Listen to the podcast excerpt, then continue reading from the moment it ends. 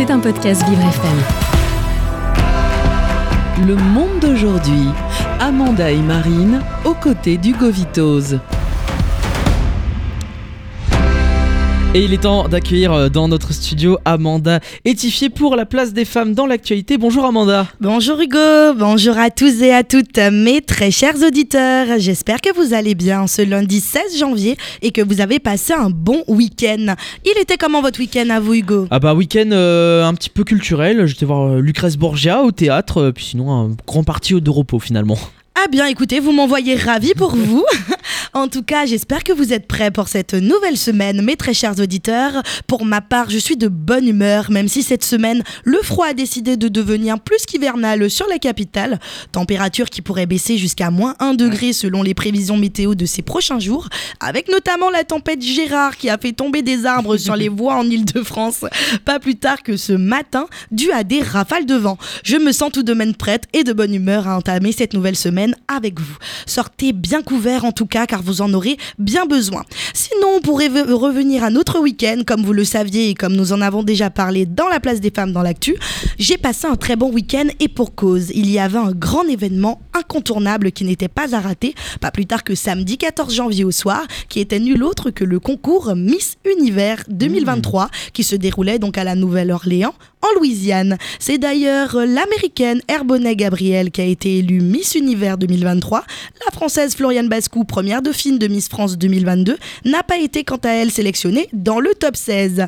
C'était une grande première pour la Martinique de se présenter à ce grand concours international de Miss Univers. Et écoutez, pour une première, je trouve que la belle Floriane Bascou a rempli son rôle à merveille. Elle a su faire preuve d'élégance, de classe, sans jamais décrocher une seule seconde son magnifique sourire. Je pense que c'est avec une grande fierté et beaucoup de fair play qu'elle fera son retour parmi les siens. Qu'en pensez-vous de ce choix de Miss Univers 2023, Hugo? Bah j'ai pas trop regardé la, compétition, j'ai même pas vu euh, la cérémonie, j'ai même pas vu les Miss qui ont, défilé, mais euh, j'aurais dit la France même si je l'ai un petit peu vu, j'aurais dit la France quand même pour être très chauvin. On est d'accord. Mais eh ben, écoutez, la première dauphine de Miss Univers 2023 est Miss Venezuela, qui était d'ailleurs en face à face avec Miss USA pour la couronne. Et l'heureux hasard a voulu qu'elle s'appelle Amanda. Mais non, il ne s'agit pas de moi, il s'agit d'Amanda Dudamel, pour être plus précise. La deuxième dauphine, quant à elle, Miss République Dominicaine, qui a fait fureur sur les réseaux sociaux, supportée d'ailleurs par la grande star Cardi B, elle-même originaire de ce pays, n'a pas hésité à supporter la belle Miss qui est devenue en un claquement de doigts la chouchou des internautes. Elle s'appelle Andreina Martinez. En tout cas, les États-Unis sont ravis et très contents de ce résultat. Il a même été dit qu'ils ont peut-être payé pour repartir avec la couronne, mais bien sûr que serait un jeu concours sans ces fameuses rumeurs ou encore ces bruits de couloir à n'en plus finir. Mais, ce qui- mais sinon, est-ce que vous vous êtes un peu renseigné, vous Hugo, sur la belle Miss Univers gagnante? Pas du tout, même, même pas renseigné après l'élection. eh bien, heureusement que la place des femmes dans l'actu l'a fait pour vous. Elle s'appelle Herbonnet Gabriel, elle est âgée de 28 ans et elle est originaire du Texas. Dans la vie, elle est créatrice de mode, mannequin, mais également professeure de couture, comme elle l'affiche fièrement sur ses réseaux sociaux. Elle est la première femme américaine d'origine philippine à remporter le concours de Miss Univers, d'ailleurs. Comme quoi, ce n'était pas une première fois que pour nous, étant donné que, comme dit précédemment, c'était la première fois qu'une Miss originaire de la Martinique se rendait au concours de Miss Univers pour représenter la France.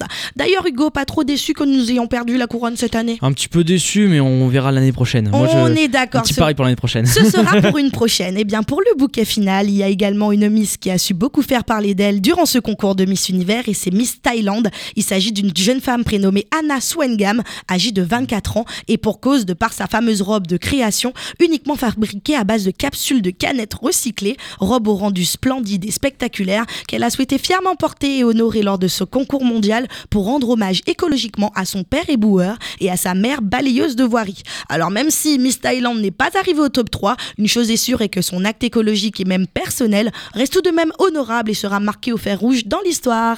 C'est tout pour nous aujourd'hui dans la place des femmes dans Il ne me restait plus qu'à vous dire à demain Hugo. C'était un podcast Vivre FM. Si vous avez apprécié ce programme, n'hésitez pas à vous abonner.